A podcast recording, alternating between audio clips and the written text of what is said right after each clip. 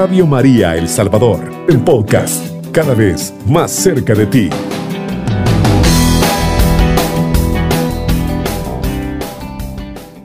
Una gracia que Dios nos permite estar con vida y con salud. Así que les damos la bienvenida realmente a todos los que nos escuchan en la radio, este, aquellos que van en su auto, aquellos que están fuera de, de nuestro país, El Salvador, sean bienvenidos también. Rosy, bienvenida. Bien, tengan buenas tardes todos. Como siempre es una alegría compartir con ustedes la vivencia y la palabra de Dios. Así que saludamos a todos los que nos escuchan, a todos los que vienen de trabajar, los que están en su casa y esperamos que como siempre abran el corazón a la presencia del Señor. Vamos a iniciar entonces este maravilloso programa clamando la presencia del Espíritu Santo, que es el que ilumina y es el que da el discernimiento. En el nombre del Padre, del Hijo, del Espíritu Santo. Amén. Te damos gracias, Señor, por darnos un día más de vida. Te pedimos, mi Dios, que nos ilumines, que nos mandes la gracia de tu Espíritu Santo, ese soplo de vida. Hoy clamamos la presencia, mi Dios, para que tú nos inspires, para que todo lo que digamos, pensamos sea inspirado por ti, para que tu Espíritu Santo también llegue a esos corazones que necesitan. Pedimos también la intercesión de María Santísima, nuestra Madre, a la cual nos hemos consagrado amorosamente y con fe, para que nos cubra con su manto y también interceda por nosotros. Por Jesucristo nuestro Señor. Amén. Amén. En nombre del Padre, del Hijo y del Espíritu Santo. Amén. Amén, amén. Bien, sean todos bienvenidos una vez más. La verdad, para nosotros acá es una dicha y una felicidad compartir la fe y compartir, pues, con cada uno de los que nos escuchan, palabra de Dios y también la palabra que viene del magisterio de la iglesia, ¿no? Que es la que nos va orientando en nuestra vida y sobre todo va orientando el caminar de la iglesia, Rosy. Sí, es importante eso también como iglesia nosotros tengamos en cuenta que también tenemos ese magisterio que nos ayuda a poder crecer, a poder comprender también y que también se encuentra, se, se encuentra presente en los acontecimientos de la vida. Pues gracias a ese magisterio, pues también nosotros podemos eh, ir sobrellevando ciertas, ciertos tiempos. Es importante, mira, Rosy, porque a veces creemos que la iglesia nos ha abandonado y creemos que pues solo estamos nosotros con el párroco y aquí lo que el párroco diga y es lo que hacemos, pero no es así. Cada parroquia, cada templo católico pues tiene una guía, ¿no? Y se rige realmente por lo que la Madre Iglesia como dirigida por el Papa es lo que nos va orientando para hacer, tratar de hacer las cosas lo mejor posible. Eso es lo importante en el cual este, nosotros tenemos también que regirnos por ello y estar también pendientes de, de todas las encíclicas o todos los documentos que salen para que nosotros podamos fortalecernos en nuestro crecimiento personal, en el crecimiento parroquial y sobre todo también, por qué no decirlo así, en nuestra iglesia doméstica. Así que hoy traemos un tema mmm, súper interesante, palabras que surgieron ahí de, de, no de San Francisco, pero dirigidas a San Francisco de Asís. Reconstruye mi iglesia, una frase que que resuena en el corazón y en el pensamiento de San Francisco, que al principio pues San Francisco estaba No así comprendo. como que, que tengo que hacer acá, pero vamos a dar un poco de, de los lineamientos o la guía que traemos para hoy. Vamos a tomar de base un pequeño documento, Rosy,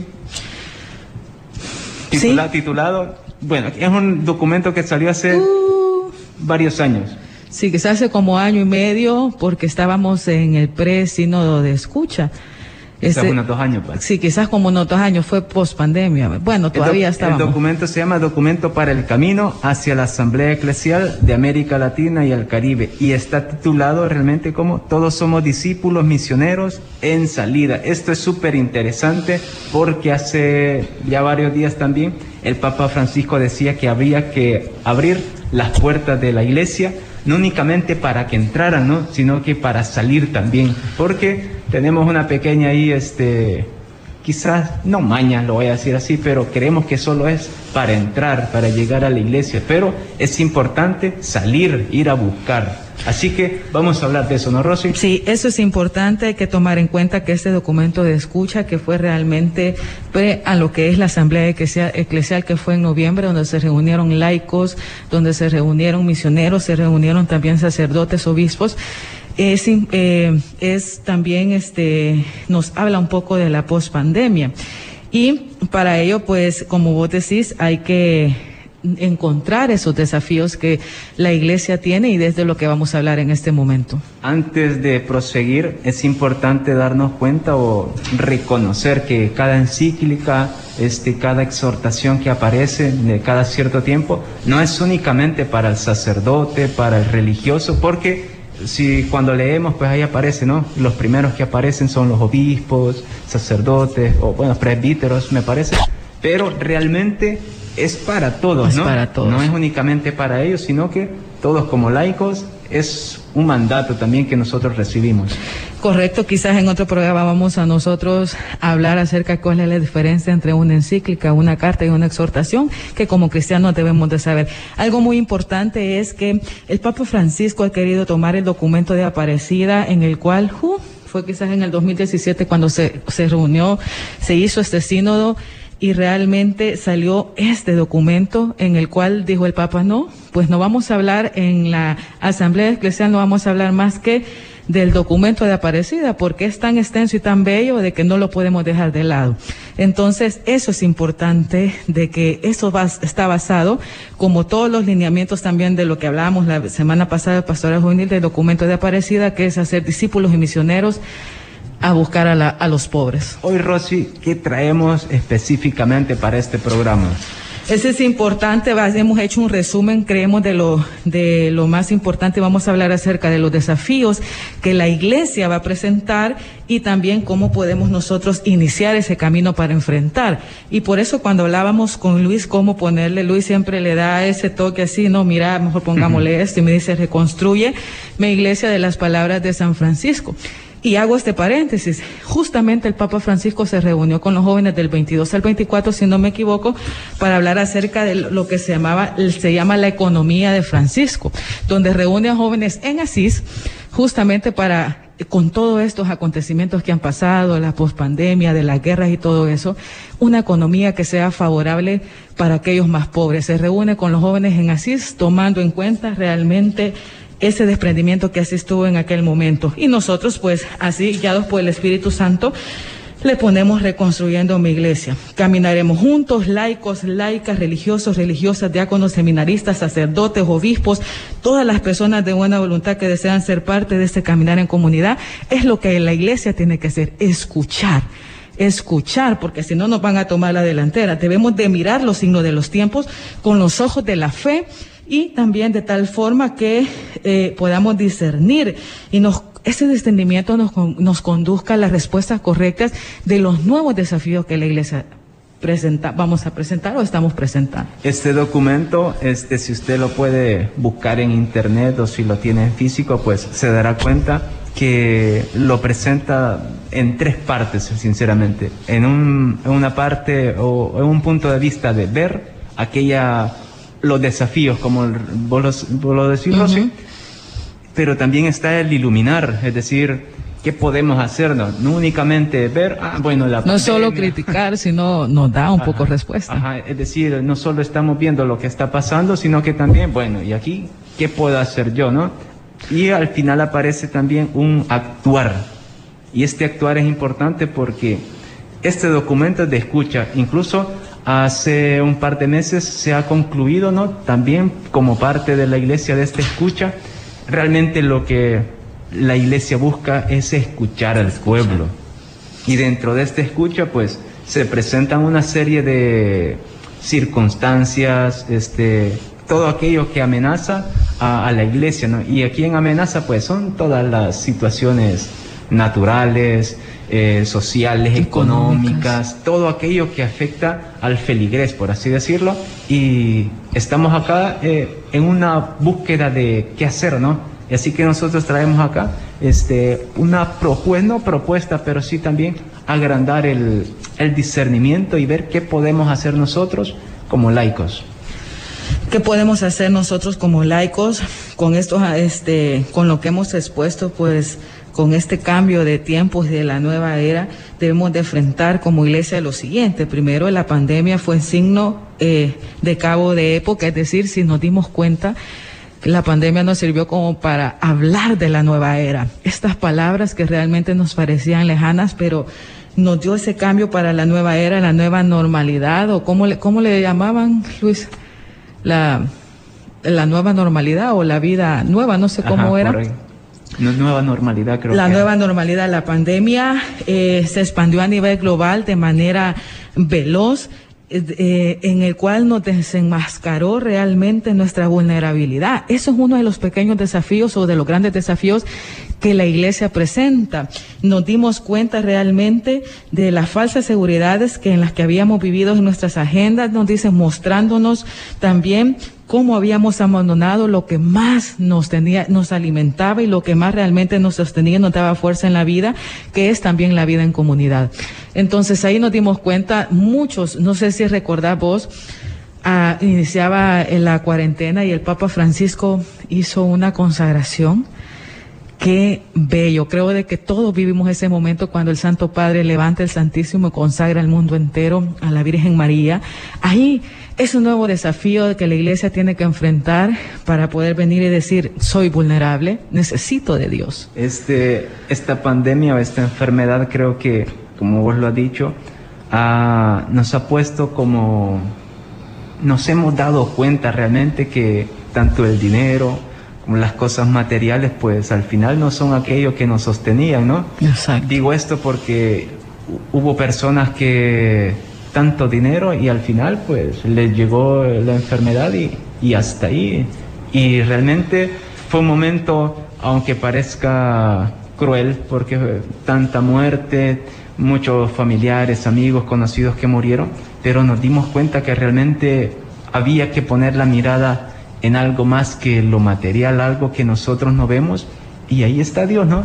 Ahí está. Y aquí entran preguntas que por qué lo permitió, que por qué no actuó antes, pero hay que encontrarle realmente el por qué no, el para qué todo esto, y dentro de el poner nuestra mirada en Dios es una de las cosas por las cuales hemos vivido esto, ¿no? Porque hablamos de desafío que realmente la pandemia fue en signo o este cabo de una época porque no estábamos preparados realmente. Creo que nadie la vio venir en este sentido. Todos teníamos preparados retiros o asambleas o reuniones, pero es un nuevo desafío donde nosotros nadie estaba preparado en venir y encontrarnos con el Señor a través del aparato celular o que podíamos vivir un retiro virtual. Entonces, eso nos tenemos que acoplar como iglesia porque también es un medio de evangelización que podemos utilizar.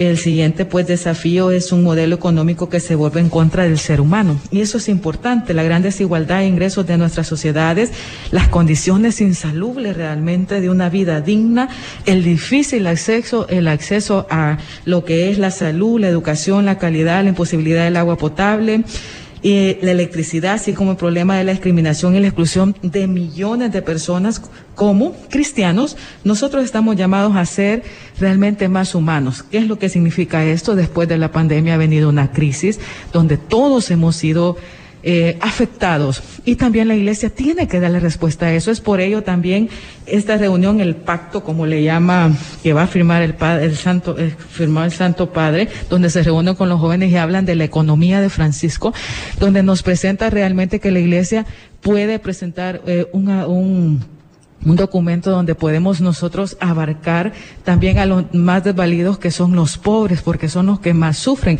Y nosotros como cristianos tenemos que estar ahí, no debemos de olvidarnos de ello, sino tener la mirada en los pobres. Es importante en este punto como efecto, no sé si llamarlo efecto, pero punto clave realmente dentro de esta pandemia y que, que hemos sufrido, el hecho de aprender a compartir, ¿no? la se me venía esto porque la lectura del domingo del Evangelio pues hablaba de eso, ¿no? O lo podíamos este, interpretar eh, de una forma de aprender a compartir.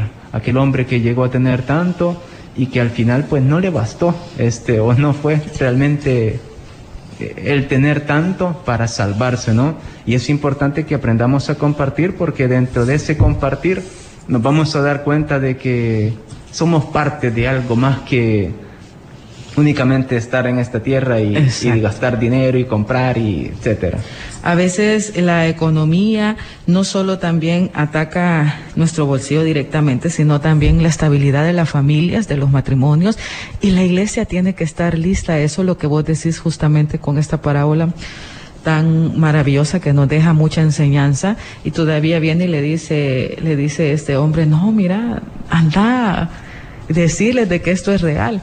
Entonces, nosotros como cristianos debemos eh, acudir al llamado de la iglesia y de Jesús, que es ayudar a los pobres. Y hoy en la economía también la iglesia, que el Señor nos dé el discernimiento, el Espíritu Santo de poder venir y saber cómo sobrellevar esta economía para que no nos afecte eh, en nuestras familias y en los matrimonios. Y hemos hablado de, de, esta problemática de la pandemia porque uno este, es lo que nos ha afectado a todos. Y digo esto porque la iglesia parece ser que se sufrió un golpe en el cual todavía este, estamos como levantándonos. Pero vamos a nuestra primera pausa, regresamos después y vamos a seguir compartiendo sobre reconstruir la iglesia de Cristo. Está en sintonía de Radio María El Salvador, una radio cristiana, mariana y misionera. Muy bien, seguimos exactamente con los desafíos o las problemáticas que la iglesia se enfrenta.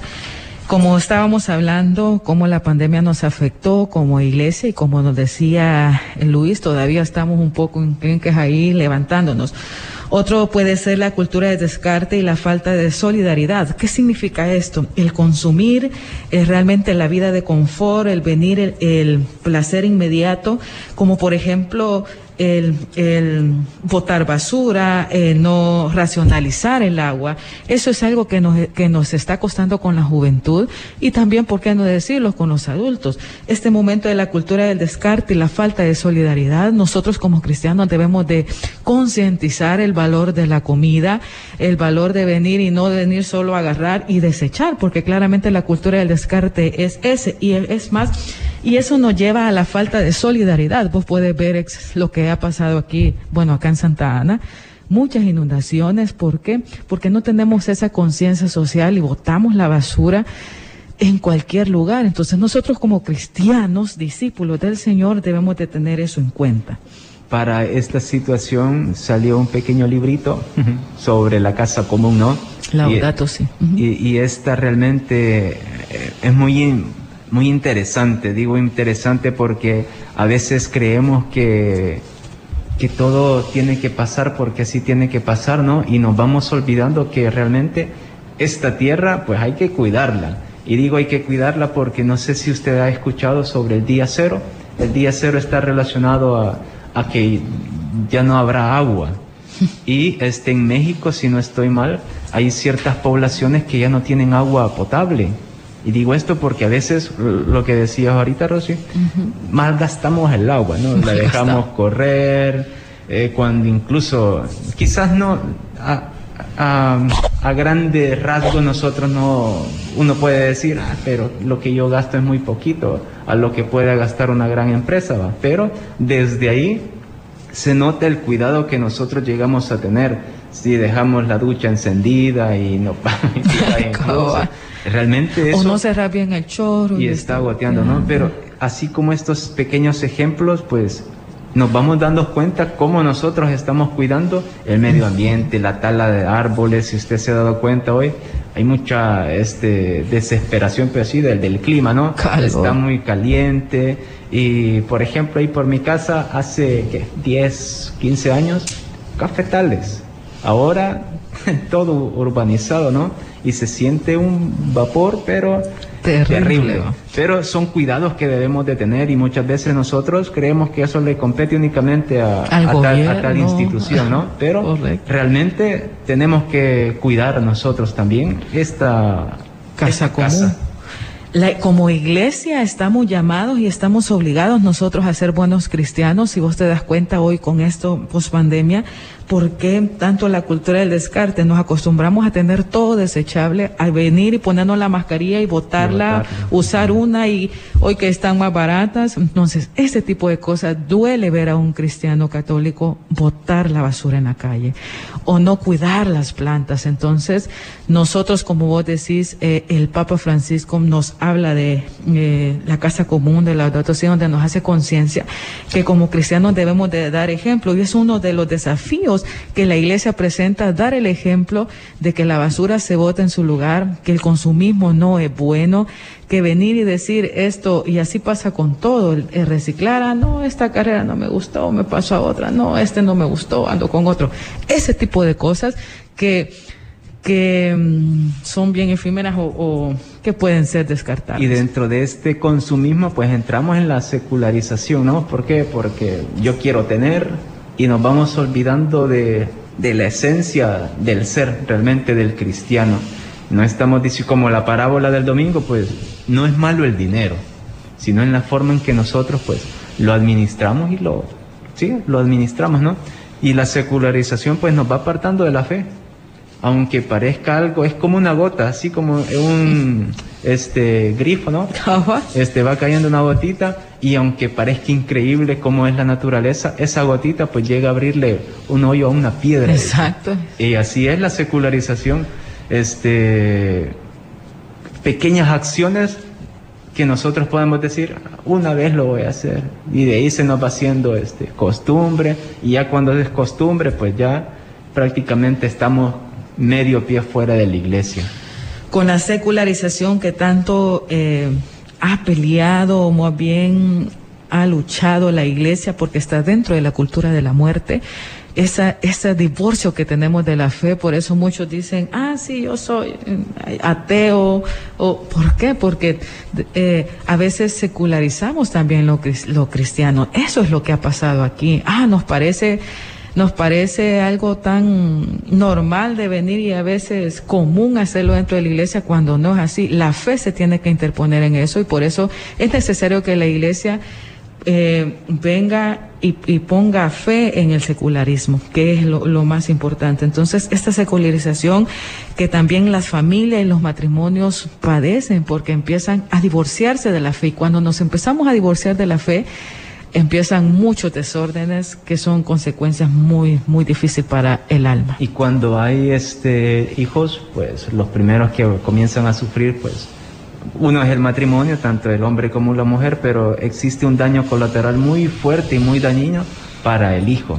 Digo esto porque yo trabajo con, con niños, ¿no?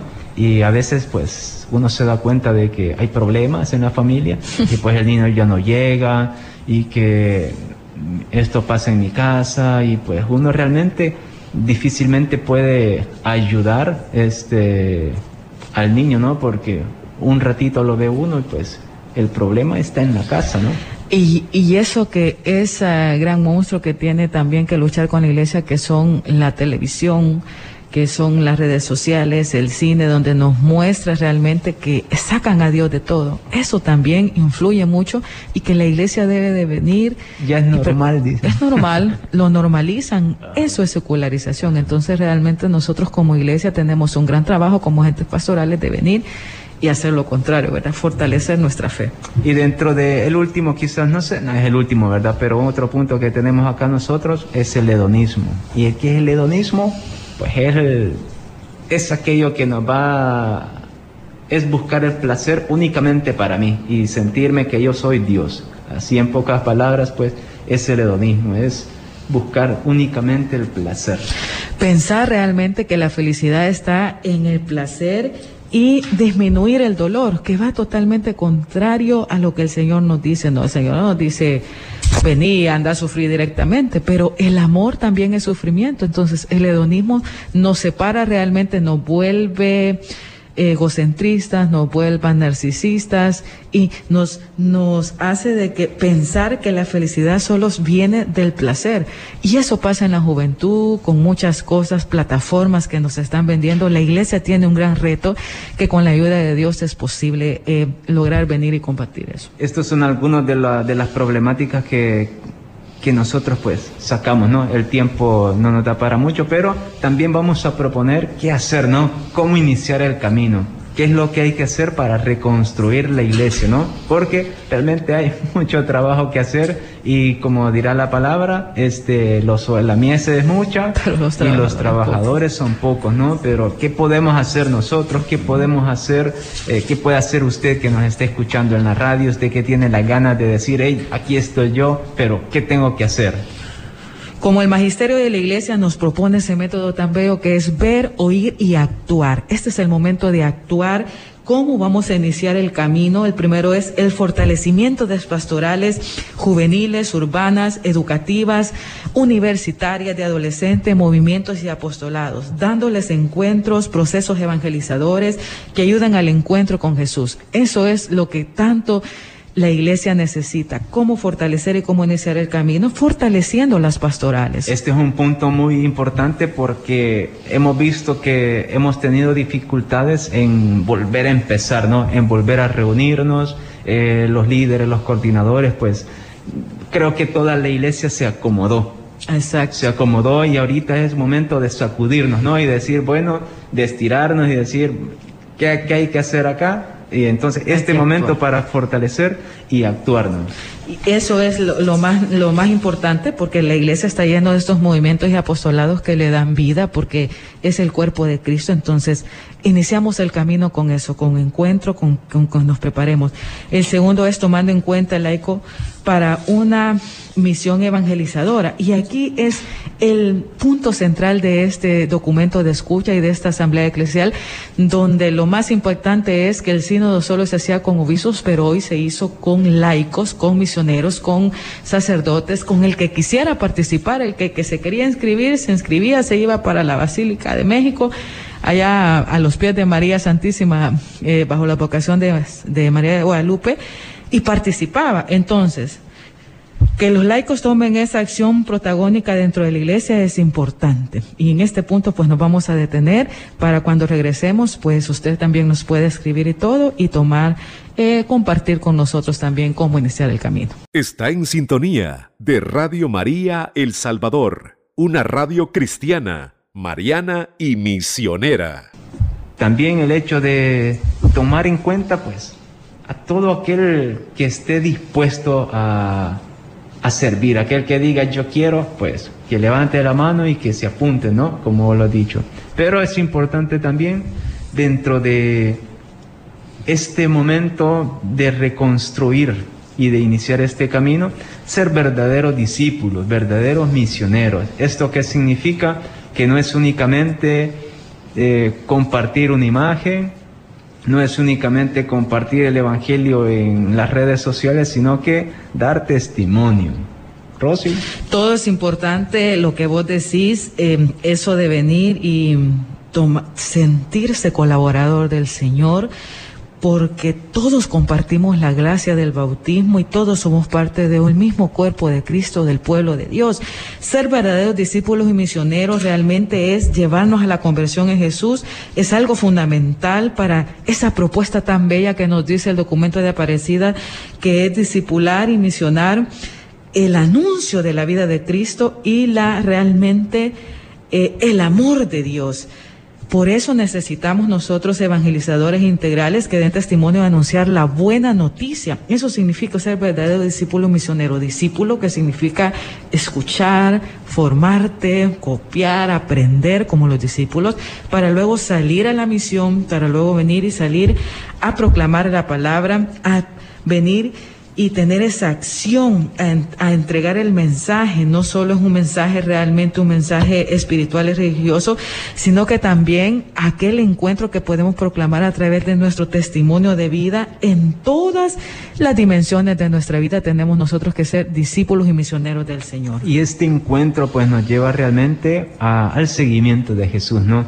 Todo, toda formación, aunque parezca aburrida, aunque parezca tediosa y le estén diciendo, mire, el sábado hay reunión a las 4, aunque no nos guste realmente, aunque el predicador a usted le aburra y este, el tema esté un poco aburrido, pero realmente cada formación nos va a llevar a encontrarnos, o lo que busca es, uno, ser buen católico, ¿no?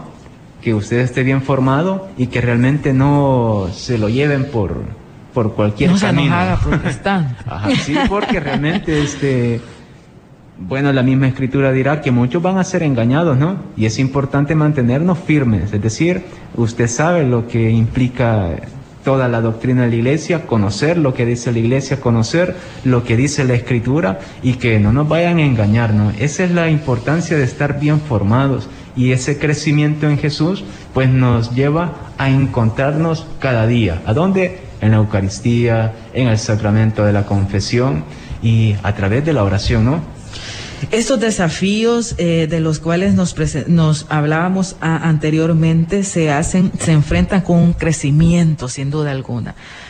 ¿Qué es lo que sucede a veces con nuestros líderes que piensan que lo saben todo ya no se quieren someter a formaciones, ya no se quieren someter a retiro, ya no, porque piensan que lo saben todo y eso es un error lo que vos decías, por más que haya escuchado un tema mil veces, siempre un tema tiene algo que decirle a uno. Y si uno llega con el corazón aperturado, el Señor siempre obra. Entonces, el misionero, el discípulo del Señor que sale, que tiene, eh, quiere ser una iglesia en salida y que quiere tener esa opción, esa opción preferencial por los pobres que tanto nos habla la iglesia, que en tanto nos habla la palabra y el magisterio de la iglesia, tenemos que tener ese crecimiento de Jesús. Ser más humildes, y aprender. Y esto nos lleva realmente a estar al servicio y a favor de la vida. Nosotros como cristianos debemos de ser servidores, pensar y actuar en términos de comunidad, solidarios. Hay que darle prioridad a la vida, hay que forjar iniciativas solidarias para cuidar la salud, la vida de los más frágiles, los más vulnerables, en este caso los pobres, los niños, los ancianos.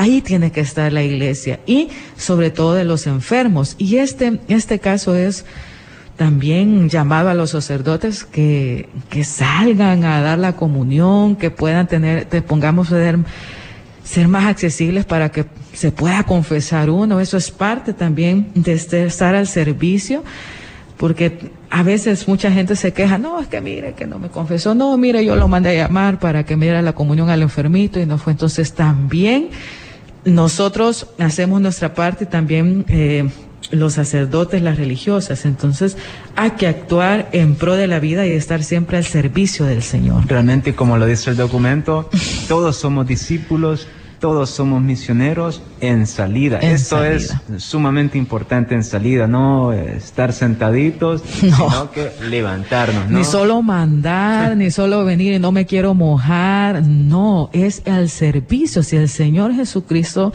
si nuestro Señor Jesucristo lo hizo, nosotros aún más. Cuando comprendemos de que nosotros hemos venido a servir y no a que nos sirvan, entonces, este desafío que, le, que nos presenta ahora post pandemia y todo el mundo actual no va a ser tan difícil. Estamos a pocos minutos de terminar este programa, Rosy. También hay que motivar también a aquellas personas que, que están ahí, ¿no? Escuchándonos y que están haciendo el esfuerzo también por salir adelante en su parroquia, ¿no?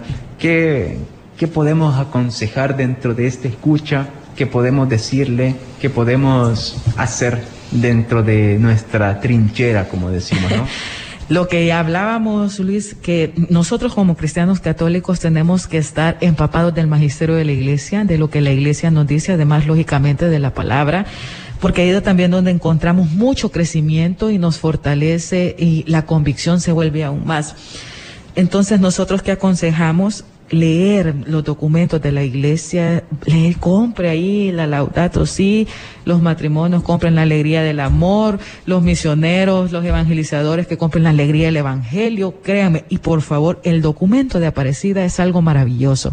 Entonces, líderes, eh, agentes pastorales, coordinadores, hay que empaparse porque estos nuevos desafíos nos demandan mucho, mucha entrega, mucho compromiso y sobre todo este, el amor de Dios. Y si nosotros no estamos preparados con un encuentro diario, con la comunión, con el Santo Rosario, con la lectura de la palabra, no va a llevar la corriente. Realmente es un tema, ya que hablabas anteriormente, vamos a traer un tema sobre la diferencia ¿no? de, una, de una exhortación apostólica, de una carta apostólica, una carta, una encíclica, Y vamos a explicar, ¿no? Que, porque a veces nos llegamos a confundir y esto es para quién es esto y qué quiere decir. Vamos a traer. Después de qué acontecimiento sale cada documento. Y vamos a traer, pues, ese pequeño tema sobre lo que dice la iglesia, ¿no? Así que motivarles realmente mi, mi consejo o lo que yo puedo decir es póngase al servicio de la iglesia dígale sí al Señor, digámosle sí a la vida y pongámonos en, en camino, como lo dice realmente este documento, pongámonos en camino el trabajo, pues hay mucho trabajo que hacer en la iglesia. Yo estoy seguro que en su parroquia hay mucho que hacer, que hay pocas personas, pero pongamos lo que esté a nuestro alcance. Sí, y pues hacer un llamado también a adentro de la parroquia, pues que los que quieran trabajar, déjenlos trabajar, no porque tengan mucha antigüedad, los que ya están coordinando, los que van entrando no pueden hacerlo. La participación laica es importante para la evangelización y también pues hay que integrarnos y hacerle frente a esto y con mucho encuentro del Señor, que así, así vamos a caminar. Pidámosle a Dios también la, la, sabiduría para hacer bien las cosas realmente y pues la intercesión de la Virgen María para que nos acompañe en nuestro caminar. Llegamos al final de nuestro programa, le esperamos en 15 días para seguir hablando de Cristo. Cubriendo todo El Salvador. Radio María, 107.3 FM.